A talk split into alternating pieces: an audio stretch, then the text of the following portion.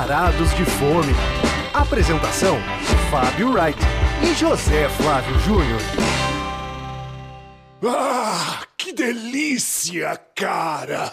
E aí, José Flávio Júnior, edição 003 do Varados de Fome, entrando no ar. É isso aí, Fábio. E hoje vamos falar de uma gastronomia que é mais amistosa, que todo mundo conhece. Afinal de contas, são Paulo tem mais de 500 endereços japoneses, pelo menos essa era, esse era o mote de uma, uma, velha matéria quando São Paulo passou a ter mais restaurantes japoneses do que rodízios de carne. Né? Isso foi um grande assunto há 15 anos. É. Hoje você já chegou a mil já japoneses na cidade? Sei lá. Vai saber. Contem pra gente quantos são, eu não faço ideia. Porém, hoje então, hoje falaremos de dois endereços japoneses, um deles bastante novo e que é um japonês que tem uma atração diferente, que a gente vai contar. No e segundo o, bloco, no mas segundo nós vamos bloco. começar. E, e vamos falar também do Nobu, né? Não podemos deixar de falar do Nobu, apesar dele ter sido inaugurado em, em novembro do ano passado ele, enfim, é um lugar que é importante registrarmos aqui. Foi uma visita que fizemos juntos também há pouco tempo. E você acha que vale fazer contar aquela historinha do Nobu? Vale, né? Porque é uma história boa. Vou contar desde que eu solte a vinheta primeiro, né? Você sempre esquece que tem sempre a vinheta. a vinheta. Começando, é. Então vamos lá. Primeiro prato. Agora sim, vamos falar do Nobu, que é uma atração na cidade, realmente é, um restaurante com a história que tem o Nobu pelo mundo. São mais de 40 unidades espalhadas pelo, pelo mundo, mas é a primeira vez que tem uma unidade aqui para baixo, para nós silvícolas aqui da América do Sul. Só que essa, aí tem uma curiosidade. Bom, fala, depois eu falo. Não, que assim, o Nobu, ele chegou aqui porque muita gente que viaja, seja para Miami, em muitos lugares, acaba indo ao Nobu, né? Então é curioso que o Nobu chegou aqui já com o público formado, né? Porque ah, o é? público é? já conhecia os pratos, já conhecia as receitas, então. Tem a história do Robert De Niro ser um dos sócios, isso é atraente também para quem viaja e tal. Mas o, o cara mesmo, o cabeça é o Nobu. Nobu Matsu. Nobu, Nobuyuki Matsuiza. Matsuiza ou Matsuhisa, depende de onde você pronuncie, mas ele é o ele é o cabeça da história, ele é o, ele é o japonês que comanda esse império. Que morou no Peru. É, na verdade ele aos 18 anos ele começou a trabalhar como em cozinha no Japão e aí ele tinha, um, tinha funcionários lá que eram peruanos e aí convenceram ele a abrir uma unidade, a abrir um restaurante na verdade é, no Peru e ele foi para lá e é, teve um problema com o sócio, depois de um Primeiro que lá ele não conseguia os ingredientes do Japão para fazer a comida japonesa lá. Então, a, essa cozinha fusion que marca o Nobu, que é um restaurante japonês peruano, peruano japonês, nasceu meio que na marra, assim, já que ele estava no Peru, queria fazer certas coisas, acabou usando insumos locais, então ela, ela foi criada dessa forma. É, embora ele, ele, ele não seja conhecido como um nipo peruano, né? Ele... Não, até porque ele é um nipônico mesmo. É, ele, é, é japonês. É, ele ficou mais japonês do que com influências, né, peruanas. É, por causa dessa experiência lá. Depois de lá, quando ele teve um problema com o sócio, ele foi para Argentina, montou um restaurante na Argentina também.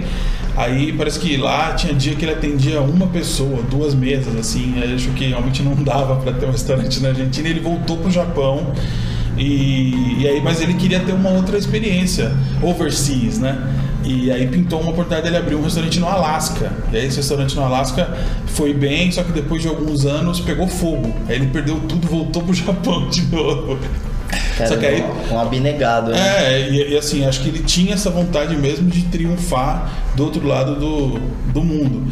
E aí surgiu a oportunidade dele trabalhar num restaurante pequenininho em Los Angeles Ali ele se reconstruiu nesse restaurante pequeno em Los Angeles. Aí veio um convite para abrir um em Beverly Hills. Aí ele usou o sobrenome dele e foi lá que o Robert De Niro comeu e falou: Não, vou te levar. A gente tem que abrir um restaurante em Nova York, vou te levar para Nova York. Um papo assim. E a princípio ele não, não botou muita fé, mas acabou rolando em 94. Em 94, em Tribeca, em Nova York, ele abriu o primeiro. Pô, e você imagina um cara com que passou tantas dificuldades no começo da carreira, ver hoje o restaurante Onde dele. ele chegou, é. Em mais de 40 unidades pelo mundo, né? É. Tá quase já um McDonald's da comida high class japonesa. Tantos lugares, né? Não, e eles, e eles se instalaram aqui em São Paulo no, no Jardins, ali na Doc Lobo, entre a Oscar Freire e Estados Unidos, num imóvel onde era uma loja da Diesel. Sim. E Mas- que é pertinho do Hotel Fazano. Então, muita gente que se hospeda ali no Fazano pode ir caminhando ali, com- comendo nobu, né? Mas é engraçado, tem uma Nossos co- ouvintes que se hospedam no Fazano, Mas tem, mas tem uma coisa curiosa, porque o, o espaço onde eles se instalaram é muito grande. Então o que eles fizeram? Eles fizeram uma espécie de um lounge, um bar no térreo e o restaurante em si fica no piso superior. Mas é muito curioso, porque às vezes você passa em frente de carro e você acha que o lugar tá vazio, É. porque o bar, enfim, ele não, não tem a mesma vida do restaurante. Então o restaurante realmente ele, ele é movimentado, ele é concorrido, você chega lá e, e vê que, que realmente faz sucesso, mas quando você passa em frente que você vê o bar ali da entrada e o, e, e o lounge, parece que ele tá sempre vazio, né? A não ser que seja uma quinta-feira, que nós somos informados que agora de quinta-feira estão começando a fazer uns eventos com DJs ali embaixo para dar uma movimentada nessa, nessa parte do restaurante. Sim, porque meio- dá um aspecto ruim pro restaurante também, você passar em frente, olhar e parecer que tá Não vazio, nada, né? é, Então, é. não sei se eles se arrependem de ter, de ter feito essa, essa, essa, essa mudança, né? Podiam ter feito o restaurante embaixo e em cima alguma Sim, outra uma coisa. parte para balada ou alguma coisa do tipo, né? Mas enfim, o que interessa pra gente aqui é a gastronomia do local. E mesmo que seja um ticket muito alto, que você vai gastar muito dinheiro lá, como eu estupidamente fiz quando estive lá, fui pedindo as coisas, que as iguarias tal, sem olhar, sem fazer o cálculo na minha cabeça. O Fábio foi mais esperto, né? Fábio foi mais esperto. Fábio é mais esperto, né? Um cara rato de restaurante e tal. Eu que sou capaz. eu, eu fui fazendo, fui fazendo meu pedido e falei assim: ah, vai dar duzentinho aí, eu pago. Tá? Quando veio a conta, quase 500. que isso, cara? Como é que eu fiz isso? Mas é, pela comida que eu comi, não posso me arrepender, porque a qualidade realmente muito alta por causa dos ingredientes que eles têm acesso, né? Que eles, eles investem realmente em ter coisas de muito assim, itens muito requintados que talvez as pessoas que têm o hábito de comer em restaurante, sei lá, rodízio, ficar comendo salmão, talvez não, não tenha tanta intimidade com ouriço do mar, com Sim. algumas ovas e, e é muito caprichado, um restaurante muito, apesar de ter meio ah, ser meio fancy assim, um, um astral que não é tão acolhedor assim e ser um restaurante escuro, meio com cara de high-end, assim, sei lá como definir, a comida vale a pena o investimento. É, claro que você a pode... pagação de sapo, vale a pena a pagação de sapo. É, sim, é um lugar também pra ver ser visto e tudo. Ah, que horrível isso, hein? Mas é, Odeio essa expressão. É verdade. Mas é, cara, mas as as pessoas pessoas vão de por odiar. Meu, então, mas, Pelo mas- menos você não falou que é um lugar que tem gente bonita, que é outra Não. coisa que eu odeio. Cara, mas é um lugar que muita gente vai pela badalação também. Sim. Então, só pela gastronomia. Pra dizer que comeu no Nobu. Sim. Agora, você pode, você pode ir lá também e não mirar as iguarias mais caras e tal, e não gastar tanto, mas mesmo assim está longe de ser um lugar em conta, é um lugar caro, né? Eu acho que É. no mínimo 200 reais se gasta É. lá. E mas acho que a gente podia falar um pouco de algumas receitas deles que são meio que Ah, é. icônicas, né? Ah, é. Aliás, eles fizeram uma adaptação, por exemplo, o Yellowtail com jalapeno, com a pimenta jalapeno, é um prato assinatura do Nobu, por exemplo. Uhum. Só que aqui eles usam olhete, que eles fizeram uma adaptação com um, peixe nosso. Mas, por exemplo, no Black Cod, ele Que eu acho que esse é a grande assinatura. é, esse, né? esse é o prato assinatura, né? O Black É. Cod no Miso, que é copiado por muita gente, inclusive muita gente já copiava aqui antes do Nobu chegar. Isso, é. Eu já gostava das cópias também. Já que eu não poderia ter o Nobu aqui, comia. Mas o interessante é que lá, além do, do prato, é, o Black Cod tradicional como prato principal, tem também a versão entradinha, que é o que a gente recomenda se você quiser só experimentar. Como que é mesmo a entrada, Fábio? Não, então, eles fazem uma versão, pra quem não quiser pedir o prato, que eu acho que custa, o Black Cod deve custar quase 100 reais por aí, né? Ou mais, Mais, até. Mais mais. até. Mas enfim, eles fazem uma versão que eles servem numa alface baby, né? Como se fosse um canapézinho mesmo pra você provar e de repente depois talvez pedir o prato porque vai gostar muito. E será que toda a nossa audiência sabe o que é Black Cod? A pessoa pode ficar ouvindo Black Cod, Black Cod pensar, que porra é essa de Black Cod? Black Cod? Que Black Cod? que é Black Cod? Cara, Black Cod é um peixe, né? São, É, um peixe que ele tem uma textura mais amanteigada, né? É um peixe É. de, de, de água fria profunda, né? é bem forte ele. Não, eu, eu acho que ele tem uma textura muito particular e, e, e- e combina muito com, com, Missô. com missô, né? e até com a alface baby, foi uma boa- fica parecendo um temaki, um. sei lá, você envolve ali a alface e come, fica parecendo um enroladinho, não sei como classificar. É, É, é, uma eu- picada, não sei como dizer. É, vira, vira uma bocada, assim. uma né? bocada. Ficam, são três unidades que vem essa a versão Mas é, mas é um peixe que ele tem uma textura muito particular, então, e, e assim, e, se fala muito que é um, uma- um peixe assim de carne meio amanteigada, né? Então É, sim, a sim. gordura, essa gordura, vamos dizer, que eu chamei de, de amanteigada, é que dá essa característica de um peixe muito único, né? E por falar em gordura, também outra que outra recomendação de lá é a barriga de porco. É, esse aí foi um dos melhores que a gente provou lá, né?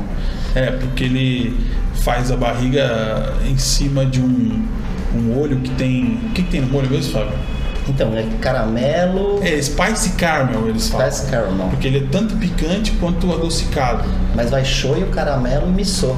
É, então, é, é uma- assim, é, pela descrição vocês podem imaginar que não tem erro, assim. É, esse realmente Ele é um prato. puxa, ele puxa para vários lados do paladar, assim, né? É bem complexo. No entanto, a- o prato que deixou a gente surpreso mesmo foi uma coisa que acho que muita gente deve ignorar, não deve nem olhar a parte vegetariana lá do cardápio, mas aí tem um milho baby, um mini milho, milho sexy, que é demais, né, Fábio? Que É, é que vem mesmo. com. Não, ele vem com um molho de yuzu, né? O, o limão, a frutinha cítrica deles. É, a fruta cítrica. Trufa. Yuzu. Yuzu. É, trufa e. Cara, não me recordo agora, mas assim, é um, é um molho realmente bastante complexo, assim, de um sabor Uma incrível. maionese Kewpie. Eu acho que é, viu? É, porque é assim, é, você não dá nada para os mini milhos, mas no entanto, como o mini milho combinado com esse, com esse molho, é uma explosão de sabores, assim, realmente uma- um, um dos pratos pra, para picar ou de bocada lá que vale a pena Que vale ser a pena. Conferido, realmente né? foi uma surpresa porque não, não, não esperava assim que fosse marcar a isso. visita. né? É. E aí também é a parte dos sushis, né? Que se a, gente, se a gente puder recomendar que você se sente lá no balcão, na frente do Atuzi. Tem o Sushi Man Atuzi, que a gente conhece de longa, longa data. Foi do, sa- Foi do Tatá. Do Tata Sushi. É, ele tem. Ele, ele e a mulher dele tem uma, um empório que vende itens importados ali é, nos jardins. Já fiz matéria com ele para Vejinha por causa de refrigerante importado tal. O cara já cozinhou em navio. E é uma pessoa muito agradável que vai te dando aquelas dicas também do que, que tá bacana. Se bem que lá tudo vai estar bacana. Tudo vai né? tá assim, é, é- é chato dizer isso, mas bom, é bom você dizer isso, que um restaurante de ticket alto vai te entregar o que ele oferece. Então, acho que vale a pena a nossa recomendação, que é uma experiência que pelo menos uma vez é, vale fazer, não vai ter arrependimento. Ainda no, as sobremesas também são incríveis, tem pudim de matcha lá. que E você vai registrar aquela sobremesa, né? Registrar? Gostou? Acabei de falar sobre ela, tá ouvindo que eu Não, falo? você tá passando, gostou? Claro, eu tô dizendo que ela tem várias. O Atuzi mesmo queria que eu pedisse uma outra, que é um raspadinha tal. Dois, eu, eu, adoro pudim de matcha e não me arrependo da escolha. Tudo que eu comi lá foi maravilhoso. O único problema é que teve a conta depois. eu tive que pagar. Mas a gente vai voltar no tema restaurantes japoneses várias vezes aqui no Varados de Fome, acredito eu. Mas eu achei importante que logo no começo a gente já mencionasse o Nobu, porque é um endereço que eu acho que quem não foi ainda tá curioso, tá querendo saber se vale ou não, se vale investimento, se vale o carão, se vale, enfim, tudo que envolve você ir num restaurante desse porte e que é uma filial também, não é uma coisa exclusiva. É um restaurante que a pessoa já pode ter comido nele no original em Nova York, ou se não em Tóquio, ou se não, enfim, tem pelo mundo inteiro hoje em dia. Em México tem, no México, na, cidade- na capital do México tem mais, de, mais do que um. Então é, ele está bem espalhado, mas aqui pra gente na América do Sul é novidade. Sem dúvida. E vamos, vamos falar agora do nosso, nosso segundo endereço, onde você pode gastar menos de 50 reais para dar uma quebrada. para dar uma quebrada, essa é a ideia. Então, vamos mudar. Calma, agora vinhetinha. Segundo prato. Um dia eu vou acionar a vinheta errada, vai entrar de novo o primeiro prato, senão vai entrar dúvida. Isso vai acontecer, gente. Já estamos aqui nos antecipando, mas é verdade. Bom, para onde vamos agora? Vamos, Vamos mudar Pinheiros? Jardins para Pinheiros. Então, que não sei se vocês já chegaram a conhecer o Osake, que foi um, um bar de, de saques e drinks que funcionava em Pinheiros. E o sócio. Baixo, baixo Pinheiros. Não, esse, assim. esse negócio do Baixo Pinheiros ridículo, também né? é ridículo. Mas enfim, eu, eu, eu escrevo Baixo Pinheiros também, então eu acho que é engraçado. O Baixo Pinheiros pegou e Baixo Augusta pegou. É, Baixo Então- Genópolis ainda. É, tem outros baixos. tá ali tentando emplacar essa. Mas assim, eu acho que esse pedaço do Baixo Pinheiros, embora muita gente que mora em Pinheiros odeie e reclame muito, eles, ele delimite uma área de Pinheiros muito específica ali. Então eu acho que até tem um porquê de existir. Mas enfim, é polêmico. Mas a gente vai falar do. do O Afu. O Afu, que. O Afu.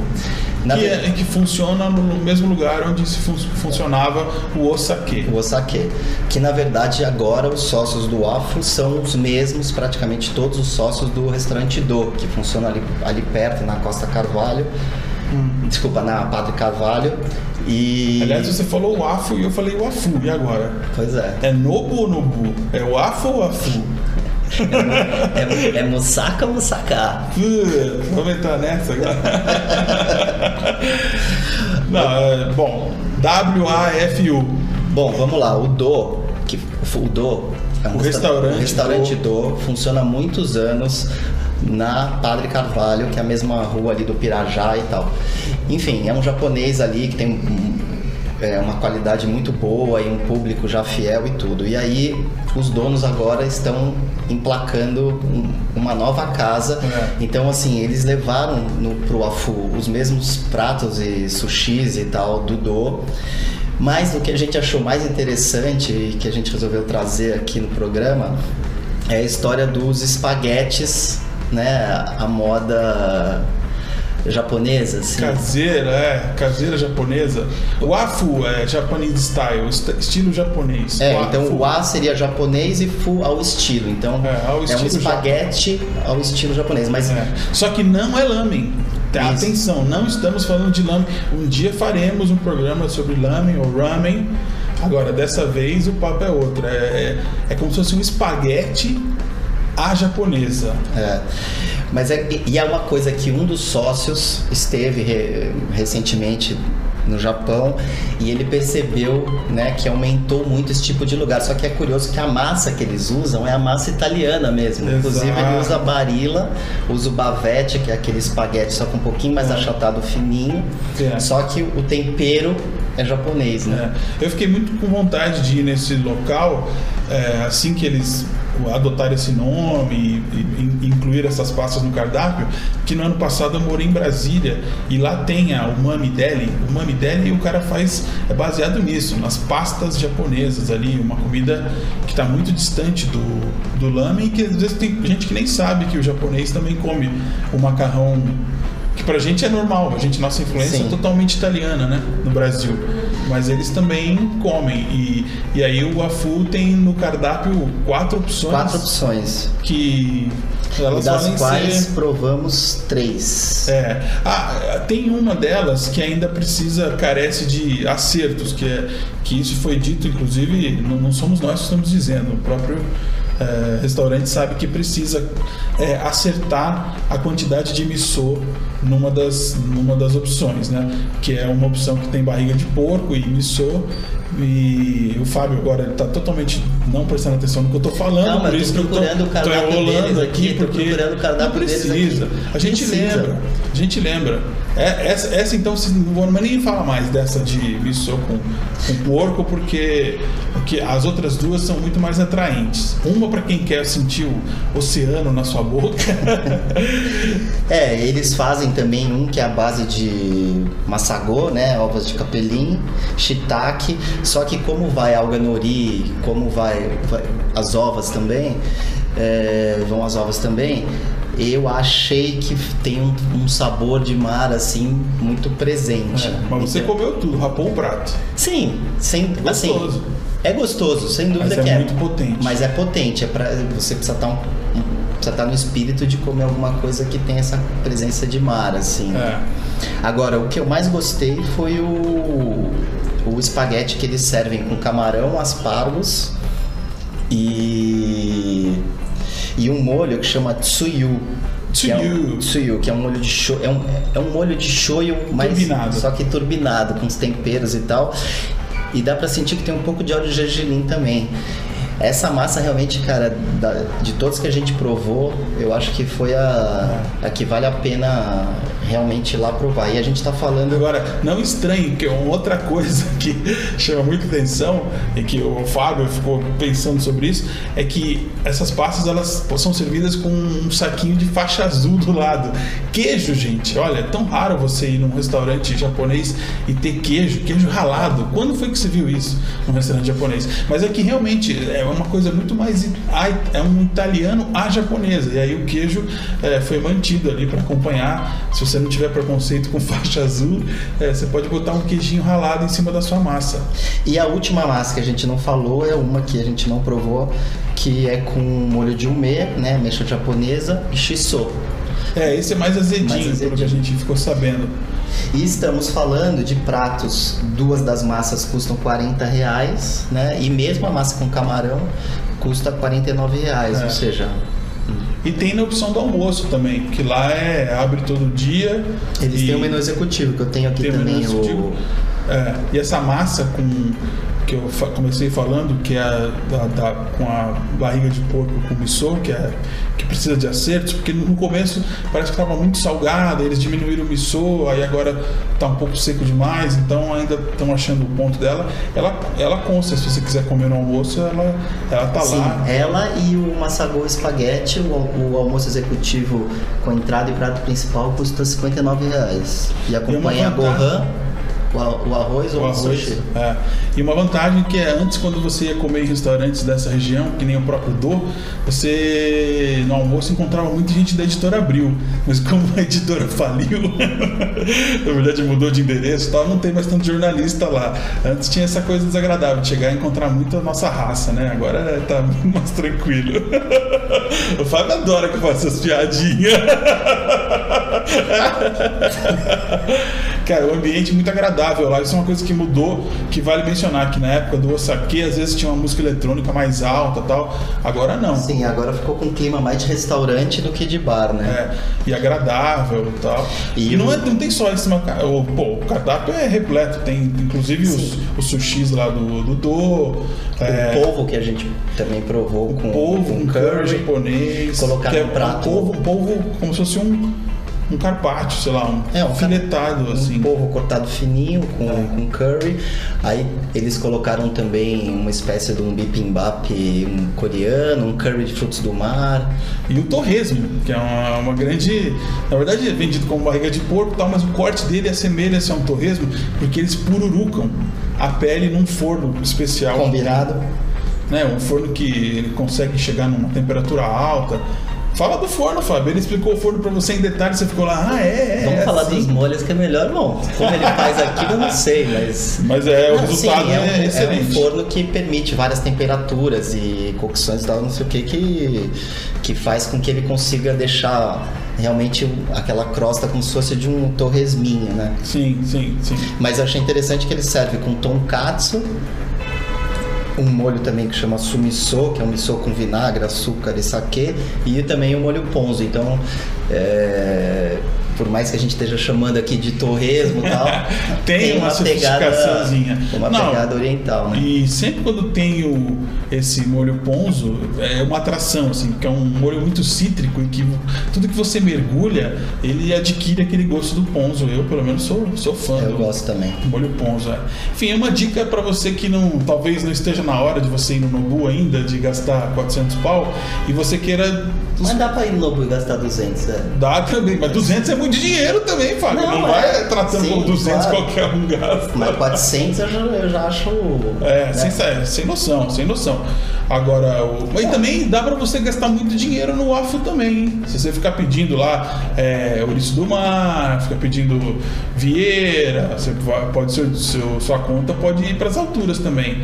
É que lá a gente acha interessante falar de que eles estão servindo essas massas e que em São Paulo vai ser difícil achar outros lugares que também tenham essa particularidade, tenha isso no cardápio. Provavelmente alguns endereços na Liberdade sejam mais né, restritos ali à colônia e tal, mas na região de Pinheiros, assim e tal, é um grande É, diferencial. É que a gente, por exemplo, só pra voltar a falar do Nobu, a gente, a gente indica também os, os pratos assinatura dele, né? Então, assim, ir lá também, se quiser pedir da Mami, obviamente não vai gastar tanto, mas você não vai ter experiência de conhecer o, o que é o Nobu, né? Então, É, é, é. Mas enfim, matamos aqui essas duas possibilidades japonesas e agora vamos para as dicas culturais do Varados, hein? Hora da sobremesa. E a gente vai dar a mesma dica cultural do anjo? É, a gente vai falar de um filme. Aqui na. Agora, se você se lembra, está acompanhando nossas edições, a primeira, que a gente falou sobre Coreanos. coreanos, depois a gente foi para os hambúrgueres e tal. Nesse programa dos hambúrgueres, a gente deu umas dicas cinematográficas e o, o Fábio falou de um filme chamado Border que eu não tinha assistido ainda. E aí eu falei, eu terminei a, a dica dele dizendo, tá bom, eu vou assistir então. Per- Perdi meu preconceito, vou lá ver.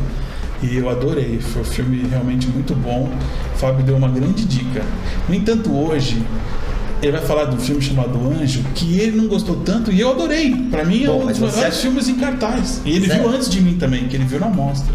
Pois é, eu, eu vi esse filme na mostra no passado, no, na Cine Sala, que aliás é um lugar que eu adoro ir. Cinema de rua sempre em primeiro lugar. Eu não, tem rato lá, tem barato. Tem nada, Zé, para com isso. O cinema é ótimo. Enfim. E aí o filme estava muito badalado, um dos filmes mais, mais falados da mostra, com o filho do Ricardo Darim como protagonista. E baseado numa história real. E. Dos Mas anos assim. 70. É? Se pá. Dos anos 70, é a história. Mas assim, talvez eu tenha ido ao filme com muita expectativa. né? Óbvio que é um bom filme. Mas assim, a construção do, do protagonista, assim, achei que. que Foi fal- falha algumas coisas. É, porque essa, essa coisa do psicopata mal, ser mal por ser mal, não é uma coisa que me pega tanto, entendeu? Você já não se incomoda É, com isso, isso pra mim não foi um. Eu adoro qualquer tipo de psicopata. Então, Você falou que é filme de psicopata, eu tô dentro. Sempre eu acho fascinante, mesmo que eu não entenda os motivos ou que não faça tanto sentido, se for racionalmente. Porque não, psicopatia não, não é um lance assim que você define de uma maneira só. Tem níveis e níveis, jeitos e jeitos, gente que é influenciada por várias.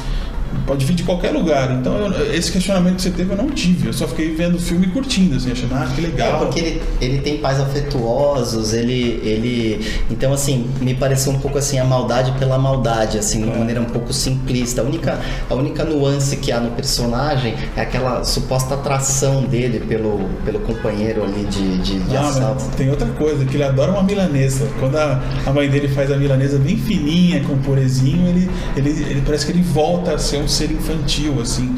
Enfim, a gente fica falando desse filme, pra quem não viu ainda, é meio que contar a história não é necessário. O que vale é a gente dizer que é um. Não, mas a acho que isso a gente não tá dando spoiler nenhum. Não, não, não, não. Mas é, o, que, o que eu acho que vale é realmente é, recomendar. É que às vezes também pode ser chovendo molhado falar de mais um filme argentino, é mas que hoje em dia a gente chega também no nosso circuito, especialmente em São Paulo e Rio, filmes ruins argentinos, que antes tinha essa lenda de que ah, só o cinema argentino é é maravilha e o brasileiro é um lixo. Olha.